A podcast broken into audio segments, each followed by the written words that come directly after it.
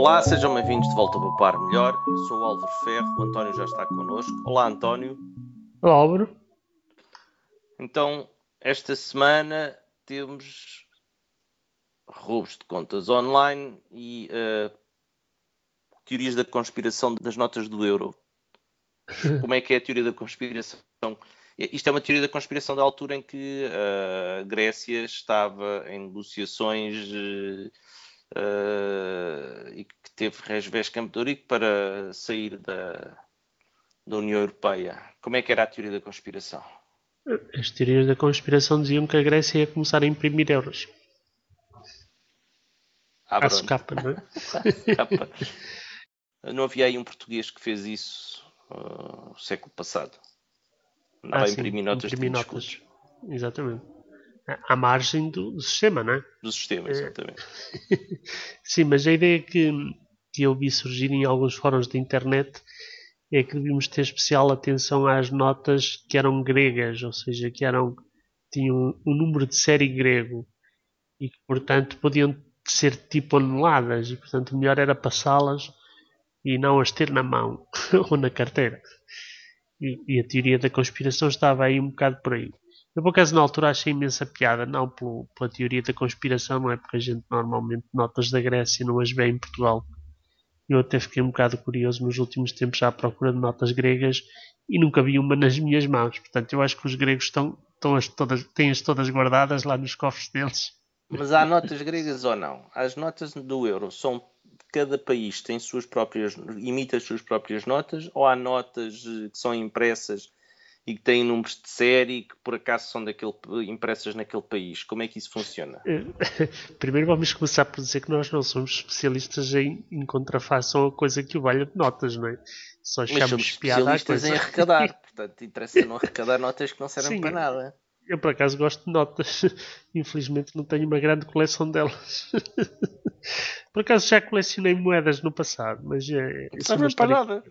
Pois não, é só podes ter ali um quilo de, de metal que realmente é capaz de não valer grande coisa. Mas as notas, portanto, para responder à tua pergunta, as notas são dos bancos centrais de cada um do país ou são comissionadas, ou dos termos técnicos desse género. E, e depois são impressas.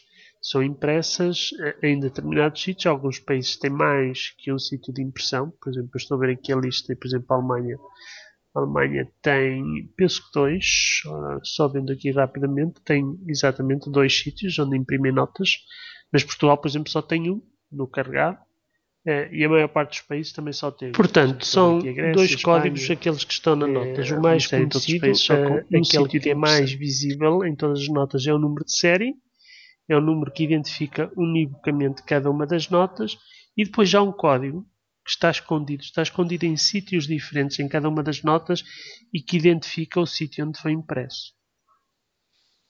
Este código está escondido, como é que a gente consegue ver, sabes? É na página do Wikipedia tem lá os sítios onde os códigos cada nota. localizados. Para cada uma das notas, exato. É diferente Mas de nota já viste algum? Já. Mas é assim, tipo, dá para ver o olho nu?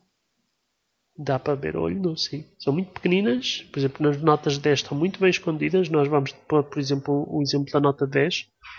É, mas realmente é distinto de nota para nota. Ok.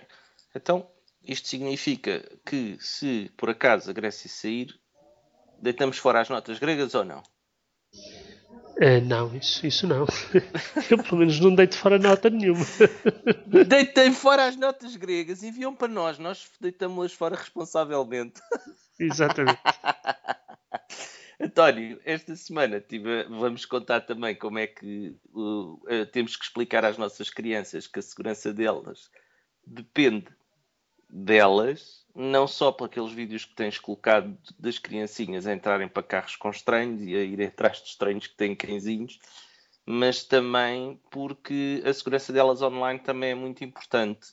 Uh, uh, isto é uma história contada na primeira pessoa, uh, em que o meu filho aceitou um link de outro miúdo que, on, que só o conhecia online de jogar um jogo online e ficou sem as coisas todas de, de uma loja online que se chama Steam.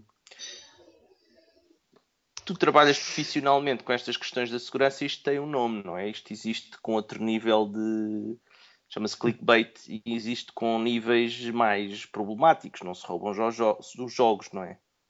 Mas eu tenho que reconhecer que, pelo que tu me contaste, é, é, é preocupante por um lado, é bem esgalhado por outro, não sei como comentar exatamente a coisa, mas é, felizmente. Não problemas porque eu tem sido uma, uma benção porque ele, entretanto, começou a dar importância às passwords e a não darem. E eles, os dois, agora já perceberam porque é que não dão password a ninguém.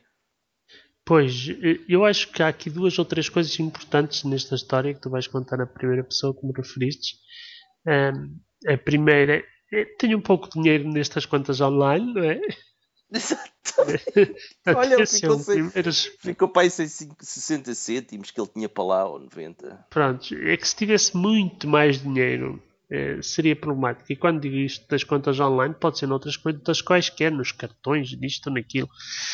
Portanto, esse, esse, é um aspecto importante. Depois, não carreguem links assim sem mais nem menos. E, e muito menos metem logins e passwords em coisas que sejam realmente um bocado discutíveis, não é?